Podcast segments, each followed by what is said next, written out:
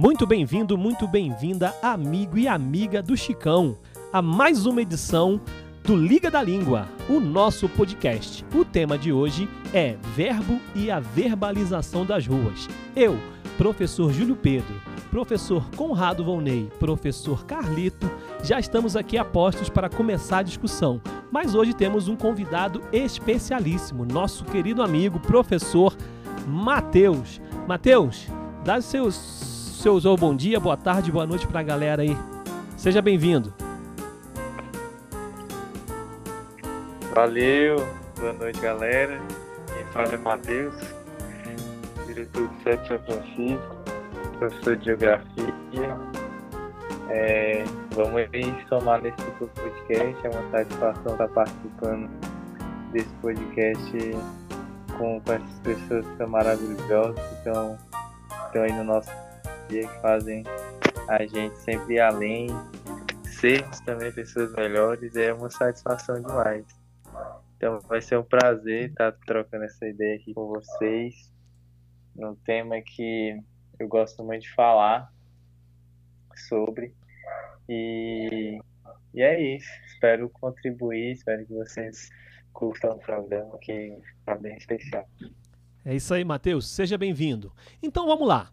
Vamos colocar logo o assunto na mesa aqui. Eu já vou começar falando de verbo. Um verbo é uma palavra que indica acontecimentos representados no tempo, como uma ação, um estado, um processo ou um fenômeno. Os verbos flexionam-se em número, pessoa, modo, tempo, aspecto e voz. As orações e os períodos desenvolvem-se em torno de um verbo. A flexão verbal pode ser flexão de número, singular plural, flexão de pessoa. Primeira pessoa, quem fala, eu e nós. Segunda pessoa, com quem se fala, tu e vós. E terceira pessoa, de quem se fala, ele e eles. A flexão de modo pode ser indicativo, que indica a realidade, subjuntivo, que indica possibilidade, imperativo, que indica a ordem, formas nominais, pode ser infinitivo, particípio e gerúndio. A flexão de tempo nós temos tempos no passado, acontecimento anterior ao momento em que se fala, tempo no presente, acontecimento simultâneo ao momento em que se fala, tempos no futuro, acontecimento posterior ao momento em que se fala. Temos também flexão de aspecto. Duração da ação verbal com sentido incoativo, começo da ação. Duração da ação verbal com sentido cursivo, desenvolvimento da ação. Duração verbal com sentido conclusivo, conclusão da ação. E por último, flexão em voz, voz ativa, sujeito gramatical é agente da ação, voz passiva, sujeito gramatical é paciente da ação e voz reflexiva, onde o sujeito gramatical é o agente da ação. Tudo isso definido, tudo isso conceituado, eu quero dar aqui o pontapé inicial, é, chamando aqui você, Conrado, para falar um pouquinho o seguinte: qual é a ação do professor, no caso você, que ação você tem dentro de sala para que o aluno, né, que quando você percebe que ele, que ele não conjuga bem, não flexiona bem, né? É, qual a ação que você tem para ajudá-lo? E, já entrando na outra parte do nosso, do nosso tema, o que, que você faz para ajudar esse aluno a verbalizar aquilo que ele acredita e aquilo que ele sente? Eu peguei pesado? Peguei não, né? Vai lá, Conrado, manda ver aí. Que isso, muito pesado. Não sei se eu vou conseguir responder tão bem, né, ô Júlio? Você perguntou. Mas, assim, em primeiro lugar, queria dar boa noite aí para o Matheus, desejar boas-vindas a ele, né, dizer que é um prazer, uma alegria muito grande estar recebendo ele aqui conosco. E tenho certeza que ele vai contribuir demais, né, não pela, apenas pela, pelas palavras e pelo que ele vem a falar, mas também pela pessoa que ele traz né, para cá, que soma muito e deixa o podcast ainda mais, assim, com maior brilho, né? E, assim, quando o Matheus falou que estava feliz de falar desse tema, eu também estou muito feliz, né? Você falou de todas as propriedades é, verbais, né? Propriedades do verbo enquanto uma classe gramatical, enquanto um elemento da nossa língua formal. E também eu fiquei pensando nessa capacidade que o verbo tem, né? Você falou que ele pode exprimir tempos diferentes, pessoas diferentes, né? E o verbo em si, ele também ainda pode ser é, analisado pelas diferentes representações que ele tem ao longo do tempo, né? Assim, nem sempre as mesmas palavras vão assumir os mesmos significados, né? Então, assim, só para dar esse pontapé inicial, desejar boas-vindas a todos, né? Você perguntou como que a gente, como que eu procuro ajudar o meu aluno a se apropriar melhor deles, né? Uhum. Acho que a sociologia, quando estuda a relação indivíduo-sociedade, né? Principalmente essa sociologia clássica que a gente tenta levar para o ensino médio, é, abordando o tema da relação indivíduo-sociedade, é, eu procuro mostrar para o estudante também o, sentido que está por trás dos verbos, né? Porque, afinal de contas, a gente não tem que se, é, se apropriar apenas da capacidade de fazer o uso correto das concordâncias, né, e do, dos tempos verbais, mas também do sentido que exprime os verbos que a gente usa, né. Então, só para dar um exemplo mesmo, a própria palavra que eu usei para começar, né, a palavra representação. É, quando você fala que está se representando ou vou me representar, em cada época isso vai assumir um sentido diferente, né. Hoje, por exemplo, na situação que a gente tem vivido, é, o tema da representatividade tem ganho muito destaque, né, ele está cada vez maior, mais amplo, né? O debate está agregando cada vez mais pessoas. Então, acho que hoje, quando a gente fala, ah, é, isso me representa, isso, tá, é, isso faz, é, eu, eu, posso me representar de tal maneira. Isso assume um significado de, diante da sua época, né? Então, acho que trabalhar isso dentro de sala, né, mostrar o sentido que está por trás de cada ação que o verbo exprime, né? E para isso a gente pode também dentro de sala de aula, a gente poderia abordar esse tema é, usando um dos autores, né, que a gente é, que é, são utilizados dentro do ensino médio, né, o Max Weber. É, o Weber ele coloca que a ação social, né, que é o objeto de estudos dele, é, todas as ações sociais são dotadas de um sentido. Então, para a gente agir, a gente precisa, antes de mais nada, ter internalizado ou ter dentro, diante das nossas, do, rol das nossas possibilidades é, as, os sentidos que as palavras têm. Né? Então, eu acho que é isso que é legal, né? para a gente se é, para a gente se expressar melhor, para a gente exprimir melhor uma ideia, a gente precisa também se apropriar do sentido que as palavras têm em cada época. Ok.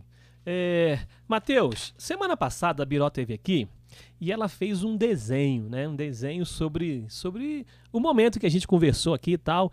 É, e aí eu, eu criei um, uma surpresa para os nossos convidados. Nem o nosso time é, oficial aqui sabe dessa surpresa. Vão ficar sabendo hoje. É, então a surpresa é a seguinte: é pedir para o convidado ao longo do, do, do, nosso podcast e fazendo alguma, alguma, alguma obra. Pode, pode cunhar uma frase, pode fazer uma poesia, enfim, pode fazer um desenho. Para o final, né, se for uma frase, uma poesia, você declama aqui e a gente posta lá no, no, no Instagram do, do Chicão. Beleza? Enquanto você pensa aí, eu vou passar a palavra para o Carlito, você já começar a pensar no que você vai fazer. E aí, Carlito, a ação que você tem dentro de sala de aula, né, para ajudar esse aluno que, que de repente não, não conjuga bem o verbo, não flexiona bem o verbo, né, e também para ajudar esse aluno a verbalizar aquilo que ele acredita, aquilo que ele sente. Como que você faz? Como que você desenvolve esse processo? Manda ver. Então, Júlio, acho que tem duas coisas importantes que, inclusive, a gente já, de certa forma, abordou lá no, em algum podcast anterior, acho que no primeiro, né? Primeiro é a questão de como você fala. Eu acredito muito que educação é o exemplo, né? A gente educa pelo exemplo. Então, acho que eu já até falei, já desse exemplo aqui, que uma das coisas que mais reclamavam comigo, sempre historicamente, foi: professor, você fala muito difícil, não está entendendo nada do que você fala porque a gente tende a sair da academia, da universidade, falando um, um academicês, né? Com certeza. Que nem sempre é muito compreensível. Mas falar os, os verbos, flexionar os verbos da forma correta, usar verbos diferentes, né? tentar variar ali na, na sua fala, construir uma fala uma fala bem Sim, é, organizada, né? tudo isso faz parte. Eu acho que se a gente está educando ali pelo exemplo, mas ao mesmo tempo, a gente tem que, de certa forma. Olha, tem algum áudio bacana. Matheus, acho que seu áudio está vazando. Fecha o microfone. Pode continuar, Carlito. Não tô ouvindo Carlito, não. Vou continuar aqui. Pode continuar. Então, assim, não tô ouvindo, é... não. Não, mas tá, tá, tá saindo aqui. Pode deixar. Manda ver, Carlito.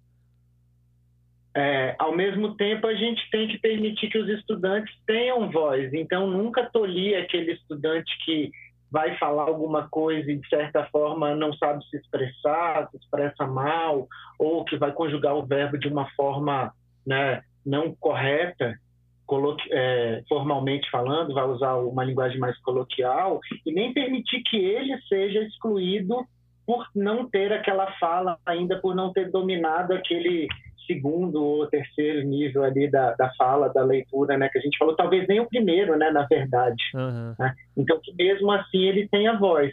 Eu acho que essa é uma missão, assim, bem importante no dia a dia de sala de aula. E aí, ao mesmo tempo, quando eu estava pensando no, no tema, né? No verbo, por coincidência, hoje eu estava estudando com meu filho e aí uma das ele ia fazer uma atividade portuguesa, uma atividade avaliativa está no, no quarto ano, né? É, o, né, do ensino infantil ainda, né, do, do fundamental. E aí o, o tema ali era eram os, os tempos verbais. Era futuro, futuro simples e futuro futuro próximo, que eu acho que eu nem estudei. Isso é novidade, né? Até me fala, eu não me lembro de ter futuro próximo. Não é novidade, não. Ah, o futuro vai, vai indo. Não, vai indo não dá, né? É pleonasmo, mas enfim, vou estar, vou estar, sei lá, umas coisas, né? Com, com ir na, junto. Aham, enfim. São, são, os tempos, né? acontecimento anterior ao momento em que se fala, simultâneo ao momento, posterior ao momento, aí vai, vai se desmembrando isso tudo, entendeu? Isso. E eu fui pensando, nossa, verbo talvez seja a categoria mais difícil, assim, né? Dentro do, de todos os idiomas ali. É, é o momento difícil. quando a língua complica, né? Eu até me lembro de você falando num podcast anterior que você tinha muita dificuldade com o verbo e começou a estudar, começou a estudar realmente português e virou professor de português por conta do verbo, né? Pois é. e ao mesmo tempo o verbo exprime a ação e a ação em si é o que a gente usa para construir a história, né? A ação que ficou registrada, principalmente quando a gente pensa na história ocidental, a ação do, dos registros escritos e a história também ela fala pela inação, por aqueles que foram calados, por aqueles que talvez não tiveram verbo. Então, nesses que o verbo também é origem, pesquisar, verbo em latim significa palavra, né? Uhum. Então, de certa forma, daqueles é, é, a não ação, a não palavra, ela também faz parte. Então, o silêncio talvez seja também, né, para a história de verbo, a gente buscar outras outras formas de dar voz àqueles que não conseguem se verbalizar, talvez seja uma das grandes missões assim do, dos historiadores da história como um todo, né? É, principalmente a gente pensando em Brasil, pensando em São Sebastião, comunidade periférica, né? Nós que não temos voz, que não temos verbo normalmente. Legal. Mateus, agora a bola está contigo. Qual é a sua ação? Né, o que você faz em sala de aula para ajudar esse aluno que de repente não conjuga bem, não flexiona bem? E qual é a sua ação para ajudar esse aluno a verbalizar aquilo que acredita e aquilo que sente? É contigo mesmo.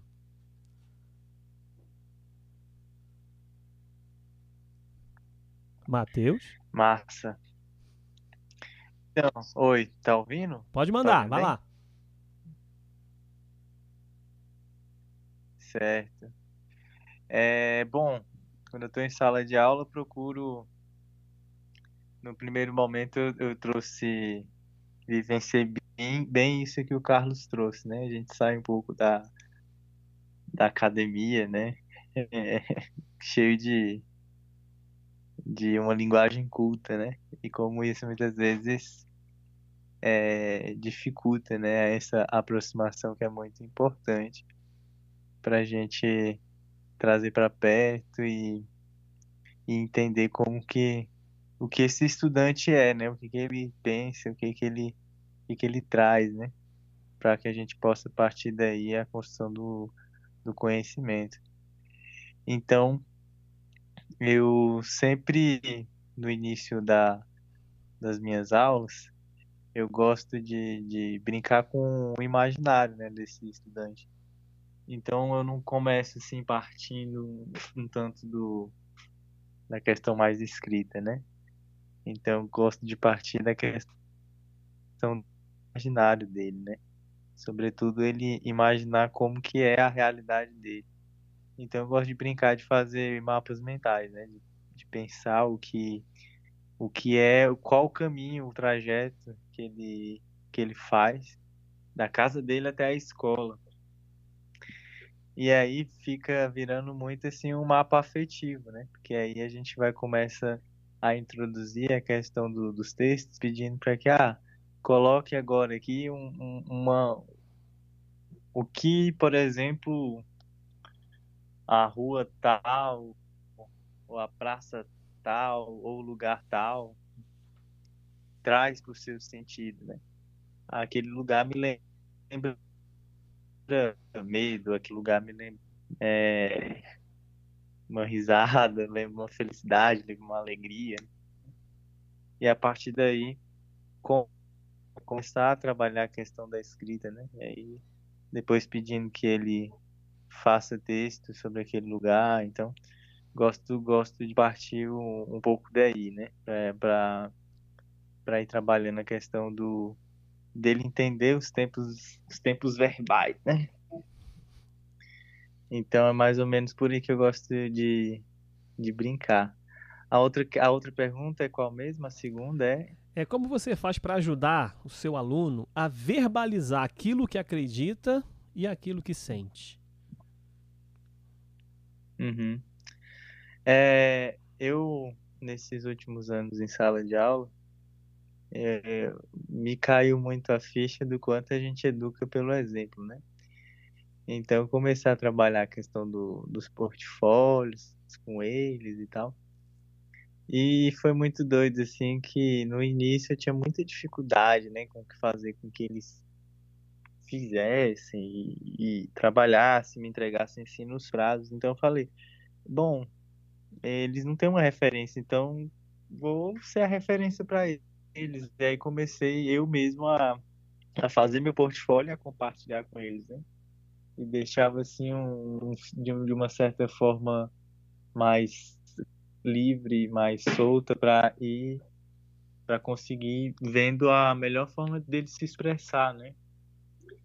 Então, até chegar o momento em que a gente conseguisse minimamente escrever um texto, né? Então, isso foi um, uma grande referência para mim a partir do momento que eu comecei a dialogar mais com o universo deles. Então, eu fazia questão de sentar com todos os estudantes e é muito incrível ver que cada um é um mundo, cara. Isso é muito incrível. Até é uma coisa que eu percebi é que ninguém, até a letra, ninguém tem a letra igual a do outro. Isso é muito doido. E aí você vê a diversidade que nós somos e a riqueza que cada um pode construir. E, e aí o meu portfólio, né, eu, eu, eu levava muito pro lado da arte, né? Então, escrevia poesias e compartilhava com eles. E comecei a, a, a ver esse, esses universos que eles mais dialogavam, né? Um universo, assim, ligado muito à, à cultura, uma cultura, assim, de, de jogos, né? A cultura do rap, a cultura do funk. Então, tentava trazer sempre alguma música, alguma poesia de pessoas que eu sentia que, que são referências assim para ele de alguma para ele de alguma forma, né? E construindo a partir daí o melhorando, né, a produção de texto com eles, né? Legal. É... Mateus, o Matheus falou uma coisa interessante e importante. Ele falou o universo deles, né? Nós aqui, como professores, como seres humanos, temos os nossos universos, vivemos, convivemos e compartilhamos universos com outras pessoas, né? É, e cada, cada universo que a gente vive, que a gente compartilha, seja ele qual for, né? o universo de uma ONG, o universo de um, de um movimento social, o universo da sala de aula, o universo de uma escola como um todo, a gente vive e compartilha desses universos que, muito, que muitas vezes eles verbalizam para a gente coisas que nem sempre a gente consegue entender, que nem sempre a gente consegue, inclusive, conjugar né, essa verbalização para que a gente possa levá-la à frente ou não. A pergunta a seguir é a seguinte: vou começar com você, Carlito. A rua, e quando eu falo rua, eu falo desse, desse povo, desses universos que a gente tem a oportunidade, a alegria e a honra de conhecer enquanto, enquanto professores de, de, de escolas públicas, né? A rua, ela verbaliza? Por quê? E essa verbalização, ela é ouvida ou não? Vai aí, Carlito. Engraçado, né, Júlio? Primeiro a gente tem que pensar o que, é exatamente a rua, né? Hum. Porque assim, a rua é nós, né? Nós é a rua. Nós que está na rua, assim, né? Nós que estamos na rua, para flexionar bem o verbo, mas falando que a rua falaria, nós que está na rua, Sim. né? Porque assim, tem muita gente que parece que quer viver naquele universo hermético fechado do seu apartamento para o seu carro com ar-condicionado, para a vaga de garagem paga, para um outro prédio hermeticamente fechado que seja do seu trabalho ou de algum grande centro de consumo, tipo um shopping center, e dali para um aeroporto e para um táxi, para um hotel, enfim, que basicamente não pisa o pé na rua, né? No sentido físico de rua. E nesse, nesse aspecto a gente é, é abençoado, né? De poder conviver com realidades distintas de pessoas de verdade, que a grande maioria delas convive no dia a dia na realidade, anda de transporte público, é, vai fazer compras em centros populares, é, trabalha em locais de grandes aglomerações, e, né, não trabalha num escritório fechado, enclausurado, sem ver ninguém, enfim, gente de carne e osso ali que faz parte dos 99,9% da população. Nesse sentido, eu acho que exige uma, um olhar da gente, né, e um saber escutar, porque é esses diversos universos, essas diversas ruas, né, essas diversas pessoas que vivem a realidade do dia a dia, a realidade real da rua, todas elas, como a gente falou anteriormente, elas verbalizam, de uma forma ou de outra verbalizam, até o silêncio é verbalizar. Um olhar de, de raiva, de medo, de angústia, ou que você não sabe decifrar o que, que é, o que é tudo junto, é uma forma de verbalizar muito forte. É, eu acho que muitas vezes o silêncio né, de um estudante que você quer ouvir e que você não consegue extrair dele o que você gostaria, entender qual que é essa esse universo dessa rua que ele está trazendo para você, que para mim é a minha grande angústia como professor. Então, assim, eu acho que a grande missão que a gente tem aí nesse, nesse aspecto do, de entender que a rua fala, sim, essas diversas realidades falam e que a gente precisa saber ouvir e como ouvir, né? E ouvir inclusive os silêncios, e ouvir inclusive os olhares.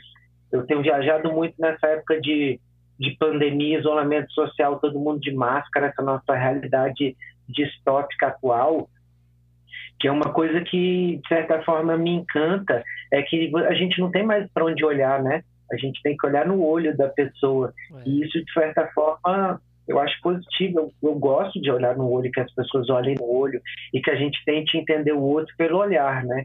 Então, né, é, a gente tem que entender todas as formas de verbalização, até que não é oral, até que não está verbalizada. Não sei se eu viajei muito, mas. não, não. Muito bem, muito bem. Mateus, agora é contigo de novo. A rua verbaliza? Por quê? E essa verbalização, ela é ouvida? Manda ver. Massa. Cara, não tem lugar mais democrático que a rua, né? Nesses tempos de ataque à democracia, é muito doido a gente não observar coisas tão simples como essa, né? Porque todo mundo passa na rua, né? Se você é, já está é, saindo da sua casa, com certeza você passa por uma rua. E, e ali, é, a rua ela gera conexões, né? Ela gera é, encontros, ela gera, ou gera desencontros, né? E, e a forma como as ruas estão postas e a forma como as ruas elas estão sendo ocupadas ou desocupadas, ela mostra muito do que a nossa sociedade quer dar voz ou não quer dar voz. E eu fiquei assim muito empolgado quando você me convidou para esse podcast Pensemos, porque me remeteu a vários momentos da minha infância, em que o momento mais gostoso muitas vezes do meu dia era o momento que eu ia para a rua, né? Porque a gente a gente passava assim o dia na escola e aí a escola do jeito que é, né? Esse ambiente sufocante, muitas escolas parecem uma prisão e, e passa ali aquelas horas preso e, gozando de uma, digamos, de uma semi-liberdade, porque as regras são muito rígidas e engessam muito a nossa forma de ser, né? E aí em casa, muitas vezes, é, a gente está a gente chega em casa e já começa a, a, a, a questão do, do, de como a violência é posta na nossa sociedade, né? E aí muitas vezes fica aquele negócio de é perigoso ir para a rua, né? Mas tinha um momento sempre no final da tarde que era um momento que rolava aquele encontro da galera que estudava de manhã, da galera que estudava de tarde, e aí tinha aquele momento que os pais também chegavam, né, dos seus trabalhos, e era o momento que a galera ia para rua. E começava ali na rua, é, eu aprendi, eu aprendi muito da história do meu lugar. E isso foi assim muito incrível, porque eu cresci sabendo da história do meu lugar e isso foi fundamental entender que o, o lugar de onde eu vim é foi um lugar que foi de luta então, assim, e, e, a história, a história do nosso lugar, é, que foi contada na rua, me remete hoje a, a um saber, a um saber que ele não está é, muitas vezes no, no, no, livro, muitas vezes esse saber não está registrado, mas ele é um saber que ele é oral e que ele é comunitário e que ele é passado assim na, na conversa, no diálogo, né? Então, hoje esse saber está cada vez mais sendo sufocado e a gente acaba perdendo coisas sobre a nossa própria história, né? E, e para mim, assim, o, o, a espacialização da rua, né? Trazendo já um, um tanto para a geografia, ela a espacialização da rua ela remete muito à, à, à, construção das pessoas que vivem, que habitam e que ocupam aquele lugar, fazendo com que a gente é, seja mais nós mesmos ou ou não, né? Então assim, hoje quando eu chego numa rua e vejo uma rua florida, ou quando eu chego numa rua e vejo uma rua é, cheia de lixo, ela fala muito das pessoas que vivem naquele lugar, né? Então, a, isso fica muito nítido, assim, é, para mim, trazendo exemplos de como a rua tem voz, né? Como a rua tem voz, mas muitas vezes essa voz ela é sufocada e hoje tem várias maneiras né, de sufocar as vozes da rua, né?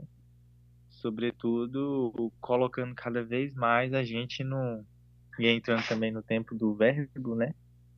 O tempo de, de, verbalizar, colocando mais a gente assim num, num, num, num tempo que está para além da, das, nossas, das nossas forças e relações humanas. Então a gente acaba é, sempre é, é, verbalizando a rua é, de uma maneira que corrida, de uma maneira que não é vivida, de uma maneira que a gente que não, não tem um afeto, não tem um, uma ação sobre aquilo, né? Então a gente fica cada vez mais a mercê de, de uma lógica que acaba extrapolando as nossas forças por a gente não verbalizar as ruas. Que legal. É isso. Muito bom.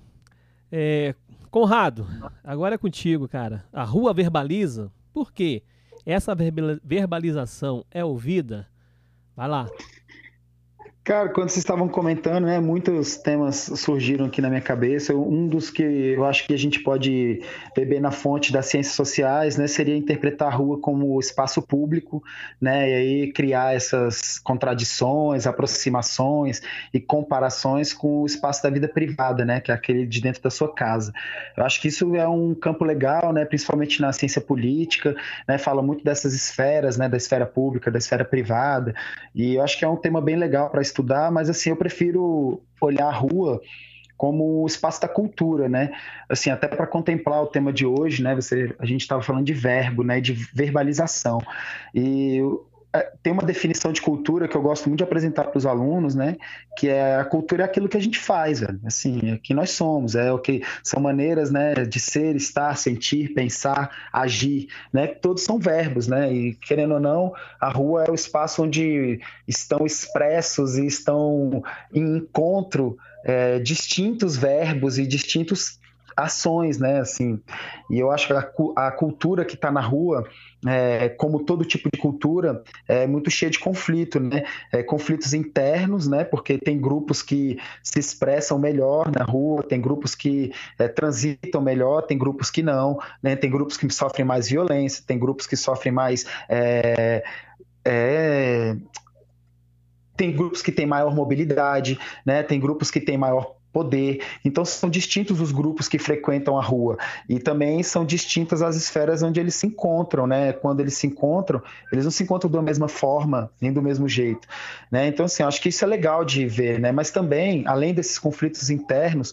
no âmbito da cultura das ruas, a cultura das ruas ainda também tem conflito, né, no sentido de que eles estão em encontro constante, em negociação constante. Né? Então, por exemplo, é, a cultura uh, da mídia, né? Como o funk, como as músicas dos nossos estudantes, né, o rap, o sertanejo, como que eles se apresentam para os nossos estudantes na rua, por exemplo.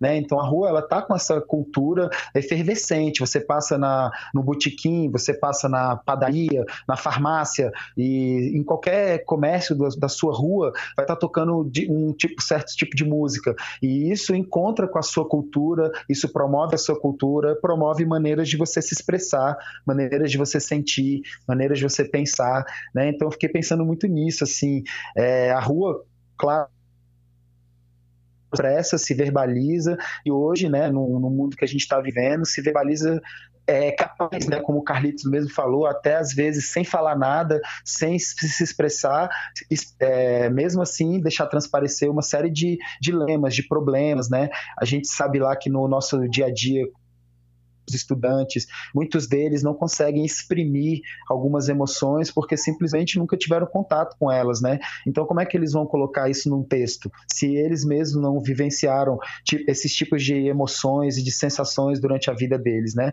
E todos os seres humanos estão sujeitos a, durante a vivência deles, né, a não vivenciarem algumas experiências, a não sentirem algumas coisas. Mas eh, quando a gente coloca, pensa nisso na, na convivência humana, é, na questão das classes sociais, sociais, né, da questão da desigualdade.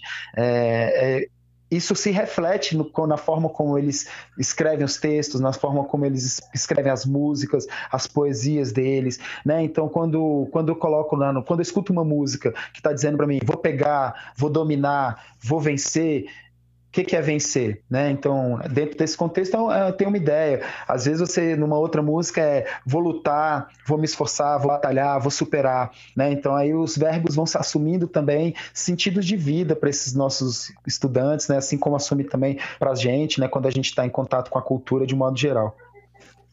Legal. É, antes da próxima pergunta, é, quero dizer para você que está ouvindo aqui, você amigo e amiga do Chicão, que está ouvindo aqui o nosso podcast, essas perguntas que eu faço aqui, é, o, nosso, o nosso grupo aqui não, não sabem, né? Nem o, a galera fixa, que é o, que é o Conrado e o Carlito, muito menos o convidado, né? Então as perguntas eu vou fazendo como desafio mesmo e eles vão respondendo dessa forma fantástica que vocês estão vendo. Vocês são fantásticos. Obrigado por terem aceito o meu convite. Eu estou aqui extasiado com vossas respostas. Agora, para fazer a próxima pergunta, já vou direcionar diretamente para você, Matheus.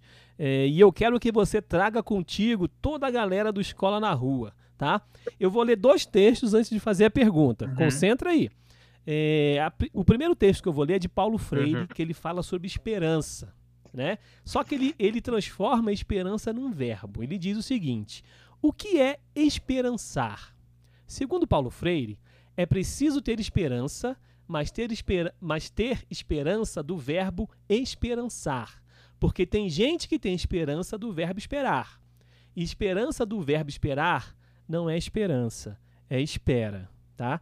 Então, primeiro texto. O segundo texto, eu trouxe aqui é, do primeiro fórum Imoe, de participação da nossa querida Mariana Lima na equipe editorial, nossa Mari, é, da Maíra Vale também, né, na equipe editorial e na arte também do texto que foi gerado é, desse fórum. Ele é o seguinte: é um fórum que fala sobre a abordagem etnográfica e os desafios das composições coletivas.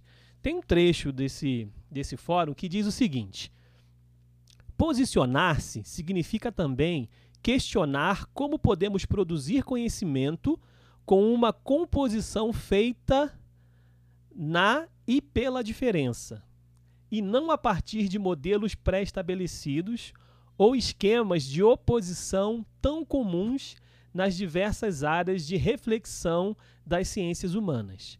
Como pensar regimes de aliança entre corpos imaginários em, um mundo, em mundos heterogêneos, tendo como referência a perspectiva de quem vive os danos de atividades humano-corporativas em larga escala próprios da era do Antropoceno? Como aproximar e compor conceitos distintos para pensar e falar de efeitos vividos em corpos situados? Tendo é, citado esses dois textos, a pergunta é a seguinte: as manifestações que a gente tem visto no mundo e no Brasil, né, as, as recentes, né, bem fortes, bem, bem significativas, é, é uma verbalização realmente das ruas? E quando eu digo manifestações, a gente vê manifestações de dois lados distintos, principalmente aqui no Brasil, tá? É, é uma verbalização realmente das ruas? Né? Quando eu falo das ruas, volto lá naquele sentido de povo, né? Da galera do dia a dia, que faz que realmente faz o Brasil andar. Essas manifestações que aconteceram recentemente no mundo e principalmente aqui no Brasil, são uma verbalização realmente das ruas? Realmente é o povo que está verbalizando isso? Ou eles estão sendo conduzidos por uma força? Manda ver, Mateus. É uma pergunta muito boa. É, eu tive eu tive a, a, a, já participei né dessas manifestações e eu tive um, a oportunidade de, de presenciar, né? Quem, quem está presente, quem não está, né? E de uns tempos para cá, é, eu tenho, tenho percebido, assim, que tanto das pessoas que vão, quanto das pessoas que se ausentam em, em ir, né? Que a gente, que a gente nos leva a ir à rua um sentimento assim de, de revolta, né? Um sentimento de revolta. E a pessoa, eu tenho para mim que a pessoa que constrói esse país, né? a pessoa que, que é trabalhadora, que muitas vezes mora em uma região periférica, é, essa pessoa ela é tão sufocada pelo pelo tempo do, do capitalismo atual que extrapola o tempo real das coisas, extrapola o tempo é, real de nós seres humanos, né? Levando assim a gente a um desgaste é, ao ponto. E um desgaste que eu falo assim, tudo, de tudo, né? Um, um desgaste material, energético, emocional, nos leva a, a gente a sufocar um tanto os nossos dias. Então acredito muito que o, o trabalhador brasileiro ele, ele, ele tem pouco tempo para se politizar, né? Se politizar e, e conseguir de fato é, ir atrás dos seus direitos e deveres, ter mais consciência política, para que as ruas elas tenham movimentos mais organizados. Então, assim, é, eu acredito que o trabalhador brasileiro é, um, um, um, ser de muita fé e de muita alegria, né? Então, eu acredito, assim, no dia que o, hoje, hoje eu, olhando para o trabalhador que, que faria esse movimento na rua acontecer e ser organizado, eu não acredito que ele seria com tanto ódio e, e com tanta é, desarmonia e tanta palavras de horror, né? Então, eu acredito que a pessoa que faz o Brasil, ela é uma pessoa que é trabalhadora, é alegre, ela gosta de, de brincar, de brincar, ela gosta de, de acolher e ela pensa no próximo, né? Então, eu acredito que as pessoas hoje que se aproveitam de um momento político para tentar verbalizar as ruas de alguma forma, elas estão soltando, colocando, colocando para fora, sabe? Um, um ódio que ela nem mesmo sabe de onde está vindo e como ele foi construído. Mas hoje ela tem a necessidade de, de ir para a rua e botar esse ódio para fora e, e se aproveitar de um momento político em que as coisas que a gente vê o trabalho cada vez mais precarizado e as pessoas que realmente fazem o, o país e até mesmo assim falando em níveis mundiais mesmo né? as pessoas que fazem o mundo acontecer a girar eu acredito que ainda são pessoas que têm valores muito mais coletivos e, e com mais amor no coração do que, do que ódio. Acho que eu respondi, tentei. Respondeu sim, mas eu quero que você estenda um pouquinho sua resposta para falar desse esperançar do Jorge Freire. Do... Ai, meu Deus do céu, mas é Jorge Freire. Do Paulo Freire. É, estender um pouquinho sua resposta, falar do esperançar do Paulo Freire e, e, dentro desse esperançar, eu queria pedir que você colocasse aí o Escola nas Ruas, né? Que, que, é, que é esse movimento uhum. fantástico que você encabeça aí também. Fala pra gente desse esperançar e o Escola na rua, nas ruas, né? E essa verbalização do povo. Sim, é, eu acredito que o, senhor, se eu fosse falar de escola na rua, escola na rua é muito Paulo Freire, né? Porque a gente acredita muito na numa pedagogia em que o ser humano ele seja o, o centro o centro da aprendizagem e a gente acredita mais no, no que ele pode oferecer, né, em se tornar cada vez uma pessoa melhor. E, e eu, eu considero assim o, essa frase do Paulo Freire que você traz um tanto um tanto significativa para esse movimento que a gente iniciou aqui na cidade, quando a gente fala em termos de proatividade. E muitas vezes a gente vê uma coisa errada e muitas vezes a gente não propõe uma solução para aquela coisa que está errada, né? E a gente quer esperar, né? Esperar que a solução apareça, esperar que as coisas mudem, esperar que algo aconteça, esperar que alguma coisa caia do céu e mude aquela situação, né? Então, é, tentando fazer um diálogo com essa frase, né? Quando a gente, se há esperança, né? É, creio que há soluções e há uma proatividade que tá que vem de dentro, né? Daquele desejo de mudar, de mudar a realidade.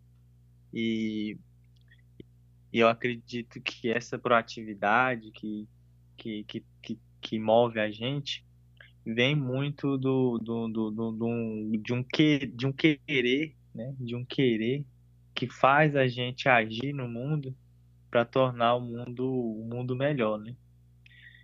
Então, assim, hoje, hoje a gente acredita muito do, do movimento do Escola na Rua nessa proatividade, né? De ver uma coisa errada, ir lá propor, fazer e fazer acontecer, transformar.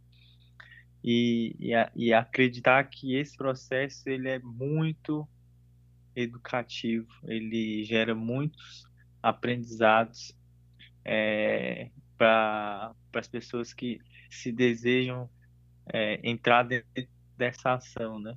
Dessa ação de, de transformação mesmo da, da realidade, né? Então, nada melhor do que aprender fazendo, do que aprender colocando a mão na massa e com, com essa proatividade que faz a gente querer e agir no mundo. Que é isso. Perfeito. É, Conrado, tá contigo. É o seguinte, vamos lá. É, em cima do, do, do, texto de Paulo Freire, né, do texto lá do, do Fórum Imoe, que fala sobre essa construção de uma coletividade a partir de diferenças, né, a partir de pessoas diferentes.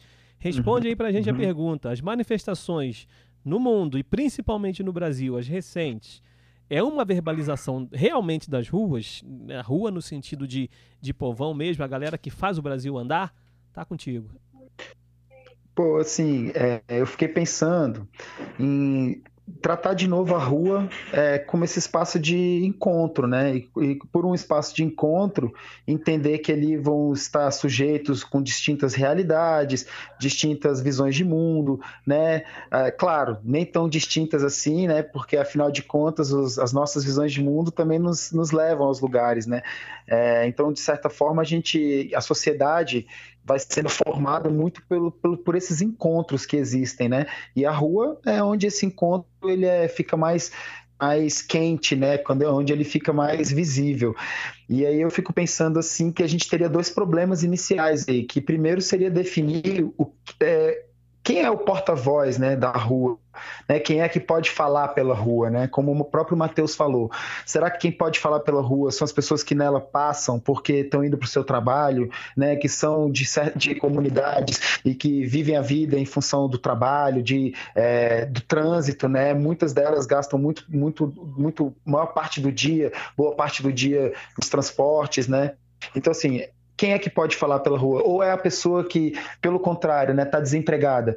Às vezes, quem, quem deveria falar mesmo, que também é um grande problema das ruas, um grande problema da nossa sociedade, um grande problema desse encontro né, que a gente tem, de tantas pessoas vivendo nos mesmos lugares, é a gente. Quem é que pode falar por eles? Né? Pelo, e aí, pensando de outra forma, né? e se esse porta-voz que pode falar pela rua, é, ele elege um tema, será que esse tema é capaz de representar todos, né? Pensando aí num, num cenário de conflito, né? E aí, de novo, retomando, conflito no sentido de que a gente se encontra e a gente está em constante negociação. Então, acho que o, a, a, verbalização, aquilo que vai acabando sendo expresso, ele é uma miscelânea de várias expressões, né? Então, você vê, por exemplo, hoje o, o movimento, o Black Lives Matter. Então, vidas importam, né? E assim, eu acho que a forma como esse movimento ele tem ganho é, proporções internacionais que vão desapropriando ele do território americano e ressignificando ele, res, ele vai sendo reapropriado em outras dimensões, em outros espaços, por outros atores que às vezes não compartilham aqueles mesmos significados que, que criaram o movimento, mas que desse movimento que foi criado compartilham sentidos que fazem, que, que tem nexo com o que a gente está vivendo aqui, né?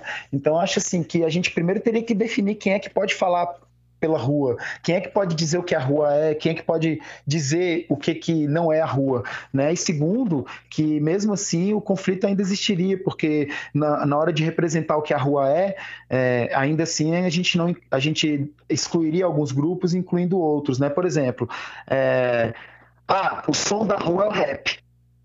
Pô, mas o som da rua é o funk também. Mas o som da rua também é o samba. Mas o som da rua também é a música clássica. Por que não? Quem é que pode dizer que a música clássica não está na rua? Né? E, e ao dizer isso, qual é a representatividade ou a legitimidade que você tem no seu discurso? Né? Então, por exemplo, na sociologia a gente acusa muito um problema metodológico, um problema uh, ontológico né? assim, da nossa ciência, do, do, nosso existir enquanto disciplina, que é uma pessoa que não faz parte de um contexto e lá e tentar dizer o que aquele contexto é. Né? Então, assim, é, é, é meio difícil você se apropriar de um contexto estando nele só em algumas circunstâncias. Da mesma maneira que eu sei que nem todas as pessoas que estão lá nas manifestações nos Estados Unidos compartilham dos mesmos motivos por estarem lá, né? A gente vê na, no, nos vídeos, nas fotos, nas reportagens que estão sendo difundidas aí em todas as mídias, que tem pessoas brancas, tem pessoas negras, tem pessoas jovens, tem pessoas mais velhas, mas com certeza elas não estão ali exatamente pelo mesmo motivo e nem compartilham da mesma intensidade daquilo que está acontecendo, né? Então acho que assim as ruas, claro que estão representadas no, nesse movimento que está tendo hoje, né? É, eu até estava vendo esse conflito bem na prática, assim, a, todos os esportes hoje do mundo, né? As associações profissionais de esporte estão e as ligas ao redor do mundo estão num esforço coletivo imenso para tentar minimizar os prejuízos financeiros, o desemprego e fazer com que o esporte espetacular, né? Esse esporte da mídia, da grande mídia, volte o mais rápido possível. E aí lá nos Estados Unidos, né? Na última semana isso ganhou muita força, como aqui no Brasil também, né? No Campeonato Carioca, Campeonato Paulista de futebol que estão discutindo isso intensamente, mas lá nos Estados Unidos me chamou a atenção porque um grupo de atletas liderado pelo LeBron James tem tentado fazer com que a liga retorne o mais rápido possível. E aí, aí todo mundo acha que por ele ser o porta-voz, ele sempre ser o cara que mais fala, ele representa todos. E logo veio um outro atleta que tão importante quanto ele, né? Claro que não para a história, mas no momento atual, o Kyrie Irving falou a mesma coisa. Só que ao contrário, falou: ó, nós também nos importamos com, com a liga, nós também nos importamos com o que está acontecendo, mas a nossa atitude é que a gente prefere não jogar. Então, a gente vê que dentro de um grupo existem muitos, muitas ideias, né? E quem se pode se representar. E aí é, no, assim, lá no meio da conversa aparece um jogador chamado Ed Davis, que já não é um jogador que é, goza de tanto prestígio, né, que já não é tão conhecido na mídia, é, que é um pivô do Utah Jazz, né, um pivô que está entre o titular e o reserva ali, e ele falou, opa, calma aí, ninguém perguntou para mim. É muito fácil para o Kyrie Irving dizer que não quer jogar também, né, eu também quero jogar, porque eu tenho contrato, estou perdendo é, financeiramente a cada jogo. Então, assim, quando a gente escolhe representar uma luta, se manifestar numa luta, principalmente numa sociedade tão individualizada como a nossa, né, é muito difícil que você esteja lá representando muitas pessoas, né? É, mesmo numa família, né? Às vezes o, um casal vai numa manifestação e um se manifesta por um motivo enquanto o outro se manifesta por outro, né? Mas eu acho que hoje, ao invés da gente ficar procurando aquilo que não é legítimo nas coisas, que muitos de nós, a gente se habituou a fazer isso, né? Então, quando você fala uma coisa, eu já logo tento te acusar porque você não é aquilo. E eu fico tentando encontrar o que, que você falou de errado para poder ter aquilo para te acusar. Eu acho que não, acho que o, a ideia hoje é, é ver o, tudo, o que, que isso tudo tem de legítimo, né? Todas as vozes que realmente foram ouvidas e tentar ver as repercussões positivas desse, desses fatos, né? E ter torcer para que a, esses problemas, por exemplo, essas questões raciais, questões da desigualdade, sejam resolvidas né, o mais rápido possível por nós e por todos nós que vivemos nesse mundo de hoje, cada um fazendo a sua parte. É... Em relação ao esperançar-se, Júlio. Vai lá. Pode em ir. relação ao, ao esperançar-se, acho que a esperança é essa, viu? Eu acho que eu fechei a minha, a minha contribuição nessa resposta pensando, pensando nisso mesmo, o dia que a, a, a, minha esperança hoje, né, o que é que minha esperança? Me, esperança, é, me faz me esperançar-me. É, eu acho que é a questão mesmo, da gente pensar que o mundo, cara, tem que sair melhor do que entrou disso tudo, né? Aproveitar. Eu, eu mesmo vi uma reportagem na ESPN, adorei o artigo, dizendo que o mundo nunca teria sido o mesmo se em 1938, né, o Jesse Owens, né, ele não tivesse participado das Olimpíadas e não tivesse feito o gesto, né, que ficou reconhecido depois durante décadas e décadas e teria colocado em debate, teria colocado em evidência aquelas ansejos, né, da população negra nos Estados Unidos naquela época. Então, acho que tudo vem a calhar ou não depende do que a gente faz com aquilo, né? Legal. Carlito, fecha aí, contigo mesmo. Primeiro, eu gostaria de dizer que o Conrado está se dedicando aí a conseguir a audiência dos podcasts aí de esporte. Que bom, ele bom, falou é bom, é bom. Os podcasts passados já fez as referências aí, bota fé, Conrado. Tem que chamar a audiência aí para variar.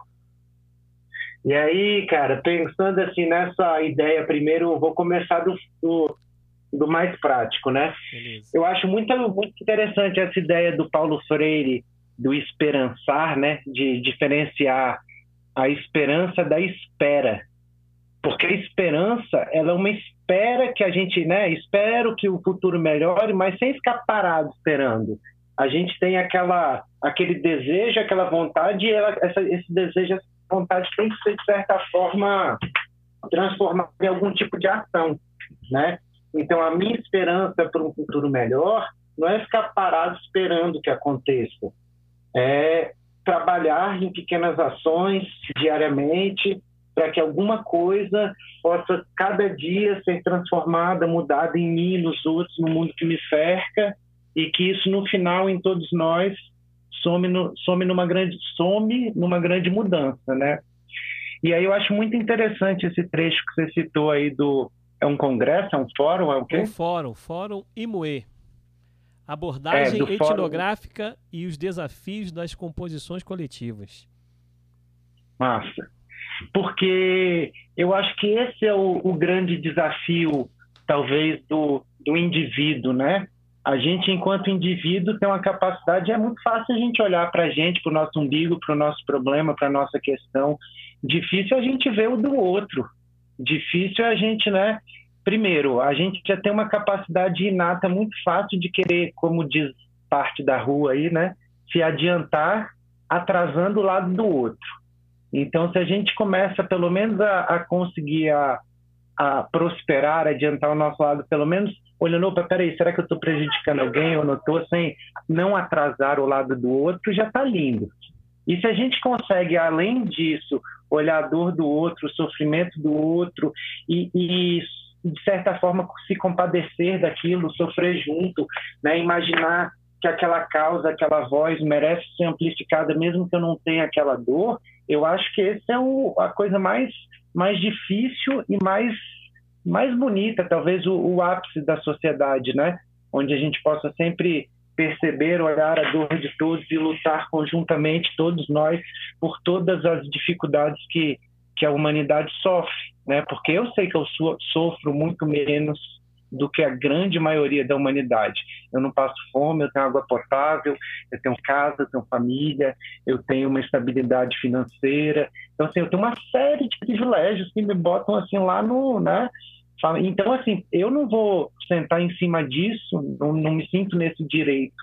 E, ao mesmo tempo, eu acho que é, é, é necessário, assim, eu sou um entusiasta das grandes manifestações, das revoltas, talvez por ser um historiador, né?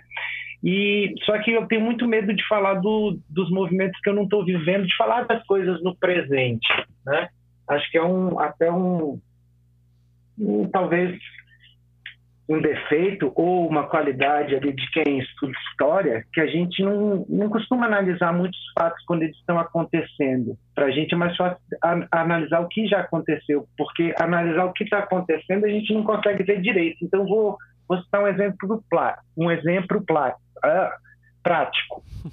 Em 2013 eu estava lá no naquelas manifestações no Congresso Nacional onde teve aquela confusão na frente do MRE, que a galera invadiu, tinham centenas de milhares, e me falaram que tem um milhão de pessoas lá ou mais, eu, eu acredito, eu estava lá, tinha muita gente, a esplanada repleta de gente, eu achei lindo, eu falei, agora vai mudar, agora sim, revolução popular, vamos, né, eu fiquei empolgado.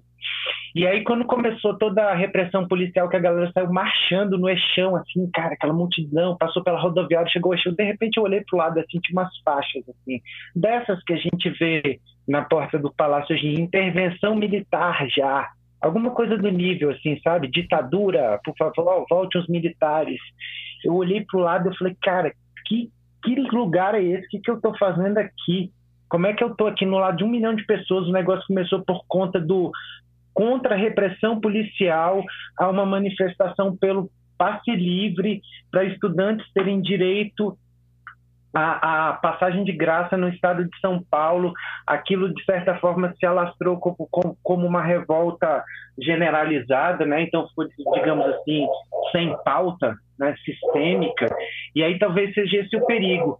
Então, voltando aí, amarrando as duas questões, eu acho que talvez a gente tenha que ter ações né, de esperançar, ou seja, pequenas ações e é difícil coordenar essas pequenas ações em várias frentes em várias pautas, né, em várias diversidades, digamos assim, porque existem várias necessidades. A gente precisa reconhecer essas várias necessidades. Não dá para negar, mas ao mesmo tempo é muito difícil a gente conseguir coordenar isso em grandes manifestações.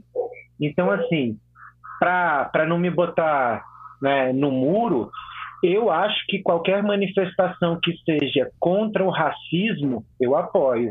Então, por exemplo, o movimento Black Lives Matter e qualquer manifestação em qualquer parte do mundo que seja contra o racismo, eu apoio. Porque eu acho que qualquer forma de discriminação tem que ser combatida, não pode ser tolerada. Né? É, nesse sentido, quem sou eu, né? Para julgar qual que manifestação que é justa ou não. Nesse caso específico, nessa pauta específica, é racismo a pauta? Então, beleza. Eu acho que agora os desdobramentos, como né, eu falei, eu não posso dizer o que está acontecendo em ca cada um dos lugares, porque eu acho que é muito difícil a gente falar, né, no, no calor ali da, do acontecimento, tá? Mas em geral tem gente na rua multidão, eu acho que está certo, faz parte. Isso que é democracia. A história se movimenta a partir dos grandes movimentos de massa, a partir da rua, a partir do. Quem está na rua é a rua. A, a rua somos nós, é, é quem está lá. Ah, é massa de manobra, é partido político. Tem... Não interessa, isso a gente vai discutir depois. Né? Porque se se um partido político, se um movimento conseguiu organizar uma multidão por uma causa e aquela multidão acreditou naquela causa, então, sendo essa causa justa ou injusta, ela é legítima, ela tem aquela, aquela, aquele espaço ali, de certa forma, de fala, a não ser, e aí esse é o paradoxo né, final, que ela seja uma causa intolerante, né, que ela seja uma causa, vamos exterminar tal grupo, vamos exterminar tal pessoa, tá? Uhum. Aí eu acho que isso não tem que ter espaço. Então, qualquer luta coletiva que esteja em prol da, do, do desenvolvimento aí da, das coletividades contra as discriminações, contra é, um prejuízo né, é, de, de questões que afetem minorias, eu particularmente sou a favor. Legal. Agora é o seguinte: próxima pergunta eu vou dar um minuto para cada um de vocês responderem. Só um minuto e nada mais. Vamos lá. É, voltando aqui à questão dos verbos, né? Eu quero que vocês respondam rapidamente sobre Brasil indicativo, né? Que indica a realidade, né? Ou seja, Brasil realidade. Brasil subjuntivo indica possibilidade. Brasil possibilidade e Brasil imperativo, Brasil ordem. Então, rapidinho. Já começa com você, Carleto. Já tá quente aí. Brasil realidade, Brasil possibilidade, Brasil ordem. E tem que ser verbo ou pode ser adjetivo? Fique à vontade. Tá, vou tentar nos verbos, hein? Nossa, essa é difícil, hein, Júlio? Eu vou até só fazer um parênteses. Quando você falou que nada era combinado e tal, antes disso eu tinha pensado, cara, eu lembrei daquela entrevista da Regina Duarte, lembrem que ela falava, mas isso não foi combinado com a minha assessoria. Eu me senti a Regina Duarte aqui mais cedo, cara. Então... Aí você se saiu bem melhor que ela. Brasil, realidade assustador. Brasil, possibilidade é, indefinida. E Brasil, qual que é o outro? Brasil, ordem. Ordem? Ah, é infinitivo, né? Imperativo. Não. Imperativo. Imperativo, Isso. corra. Conrado, você, Brasil, realidade, Brasil, possibilidade, Brasil, ordem. Vai. Cara, eu pensei em. Acho que a realidade agora, o indicativo é, é movediço. Assim, sabe? A gente tá em areia movediça. Mas acho que o, a segunda, o subjetivo, né? Juventude, velho. Juventude, educação. Imperativo é educação. É isso. Juventude e educação. A gente está em areia movediça, mas é preciso acreditar na juventude e no papel da educação. Beleza. Vai lá, Matheus. Brasil, realidade, Brasil, possibilidade, Brasil, ordem. Eita, é difícil. Mas vamos lá. Bom, pensando, acho que o Brasil está largado. Está largado. A possibilidade. A possibilidade só vejo uma. É a única saída. A educar, sobretudo as crianças. Educação. E a ordem. A ordem eu estaria. Essa é a mais difícil. Mas seria escutar. Acho que a gente está carente escutar mais, sabe? Às vezes a gente a gente acha que está escutando, mas só que a escuta ela envolve muito a gente entender muito o outro, respeitar quem o outro é e partir do que o outro sabe, do que o outro construiu. Então, a hora seria escutar, que a gente possa escutar mais. É isso aí. A gente diz que escuta tantas pessoas, mas são tantos barulhos internos que a gente só fala que escuta, né? É... Agora é o seguinte, Matheus, espero que você tenha feito a sua frase, a sua poesia, o seu desenho, porque agora está chegando no, ao final aqui do nosso podcast e eu quero pedir, né, como de praxe, que uhum. cada um faça as suas considerações finais, né? E o Matheus vai ficar por último, que depois das considerações finais, né? E de uma palavra de incentivo aí para nossa galera, para os nossos alunos, né? Do Chicão, o Matheus vai, enfim, colocar para a gente o que ele fez. Eu começo com você, é, Conrado. Considerações finais e uma palavra aí para a galera de incentivo com essa volta aí dia 29. É, Oi, é, assim, eu queria convidar todos, né, que se esforcem bastante, que procurem os colegas que estão mais distantes, mais sumidos, aqueles que vocês sabem que têm maior dificuldade para acompanhar, né, que vão, que vão ter mais dificuldade para acompanhar esse retorno às aulas, né, é, assim, que procurem é, agir de maneira mais abrangente, mais inclusiva, né, mais amorosa, mais é, com maior empatia, assim como eu tenho falado em todos os episódios, né, para que a gente possa somar né, nesse retorno e todo mundo poder sair ganhando com ele. Afinal de contas, a sociedade sempre precisou desse pilar fundamental que é a educação e eu tenho muito orgulho né, dessa tarefa que a gente assumiu de estar dentro da escola pública, fazendo a formação cidadã, a formação é, do pensar e a formação do agir dos nossos estudantes, né, os, os futuros cidadãos e trabalhadores do Brasil. Né? Então, assim, é, eu queria deixar um, um boa noite especial para todos vocês, agradecer o Matheus,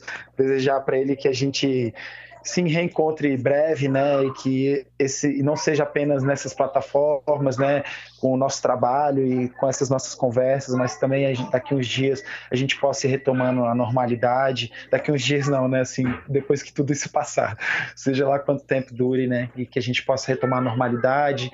E é isso, desejar para vocês também uma boa noite, agradecer mais uma vez aí o convite. E estar tá dentro desse projeto para mim tem sido muito motivador. E eu espero que todo mundo esteja gostando. Desejar também que as pessoas deixem os comentários, né, as dicas, sugestões. Nós estamos apenas aprendendo. Isso aqui para mim é quase um laboratório, né, para ver o que, que a gente pode fazer ainda. E eu acho que a gente precisa de sugestão e de comentários para que a gente possa melhorar. Carlito, você, considerações finais e mensagem para nossa galera. Manda ver. Então, Júlio, é, quando a gente falou no primeiro bloco lá do que, que né, fazer para em sala de aula, eu também lembrei, assim, acabei não falando, que eu acho muito importante a produção textual dos estudantes, Sim. né? Então, os alunos precisam escrever. E quando a gente escreve, a gente acaba, principalmente na linguagem formal, acaba vendo, evidenciando alguns erros que são comuns no, no falar. Uhum. Né? Então, por exemplo, ao falar, a gente pode falar o falar sem o R né, do verbo falar. Então, eu estou aqui falando, falei várias vezes o falar como falar, e não faz muita diferença. Mas é muito feio, às vezes, a gente vê, né, a pessoa escreve lá, ah, eu gostaria, sei lá, de estar, aí não boto R, eu boto R quando não tem que estar, uhum. ah, eu, ou eu, sei lá, é, eu amo aquela pessoa. É, são Meu erros Deus, que na fala são tolerados, mas na escrita são penalizados. Então, acho que essa dica que eu gostaria de retomar aí, galera, para o dia 29, né? A gente vai voltar virtualmente, mas o meio virtual aí, ele é cheio de possibilidade de produções textuais. Eu acho que, inclusive, vocês vão ter que se né, procurar mais aí, se, se fixar mais, se, se dedicar mais, a, ainda mais à leitura né, de textos, de sites, né, que os professores indicarem, que vocês forem atrás, e principalmente escrever, porque quando você pega um bom site, ele está bem escrito. E aí, quando você vai produzir um texto, a partir do momento que você lê um bom texto, a sua escrita também melhora. Né? Então, usem esse desafio agora como uma forma de, de prestar atenção de como que a gente fala um verbo às vezes, mas que a gente escreve aquele verbo na, na linguagem formal de outra maneira, né? Quando que ele está no infinitivo e tem o R ou não, esses detalhes, o, o está e o esta, onde que está o, né, o acento, esses detalhes tá? Que eles fazem toda a diferença. E lê muito, galera. Leiam muito, escrevam muito, tá? Inclusive, aí vou até sair uma dica nada acadêmica. Já que vocês deveriam e devem estar em isolamento social, aproveita para, em vez de ficar mandando meme para gatinha, para gatinho, uhum. e escreve aquele textão ali no WhatsApp, bonito, se dedicando, sabe? Faz um charlate dedicado, bem feito, né? Lê umas poesias românticas, vai lá num Shakespeare, sei lá, num Carlos Drummond de Andrade. Carlos Drummond de Andrade, né? Vai lá numa boa referência lá, galera. Vinícius e de Moraes. E... Manda ver, né? É, um veríssimo, né? Para uma galera que for um pouco mais apimentada. Então, bola para frente aí, galera. É isso aí, valeu, Carlos. Cora Coralina. Cora Coralina também. É, Matheus, agora é contigo. Considerações finais, é, mensagem para a galera e o desafio. Manda ver aí, Matheus. Pode ir.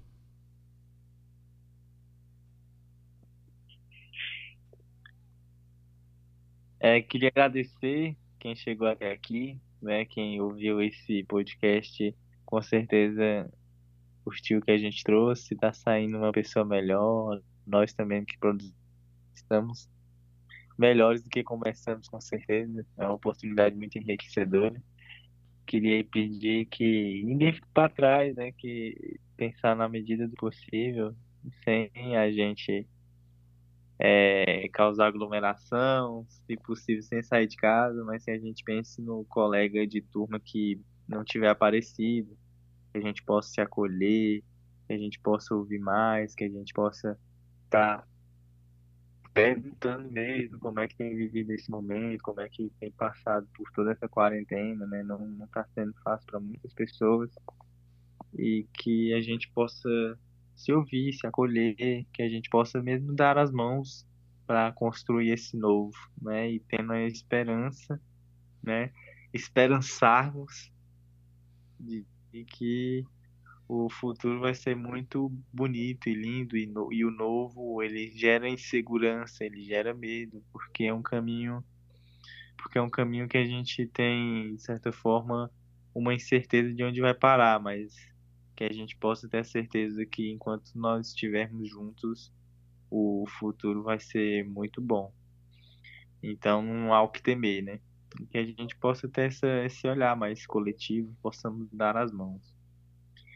E Júlio me colocou um desafio aí grande, ouvir todas essas falas maravilhosas e tentar pensar aqui alguma coisa, né? Mas saiu, mas saiu. Vai lá, manda ver. Hoje no programa me chamou muito uma fala meu brother, do Carlos, quando ele falou que agora, como a gente está andando muito de máscara, né, nas ruas, a gente acaba se conectando muito com os olhares, né? E é impressionante como a gente acha que a gente só verbaliza com a, língua, com a linguagem falada, né? Então, que a gente possa entender que a gente verbaliza também com o nosso corpo como um todo, e sobretudo com os nossos olhares, né? Então, eu tentei escrever um pouco sobre isso. Então, vai lá. Esquinas da vida. Parado na esquina de ruas vividas, busco olhares de dores, raivas, rancores, mas também de alegrias, felicidades e amores. Antipatia? Não quero mais.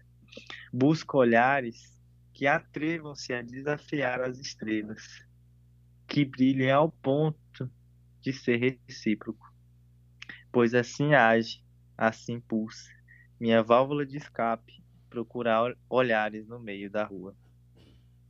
É isso. Legal, sem palavras. Uau, que lindo, hein, Matheus? é isso aí. E na verdade, agora encerrando já o nosso podcast, essa terceira edição, eu quero dizer uma coisa. Interdisciplinaridade é totalmente possível, basta esperançar. Liga da Língua, o seu, uhum. o nosso, o meu podcast. Aqui nós falamos todas as línguas, inclusive a sua. Participe! Valeu!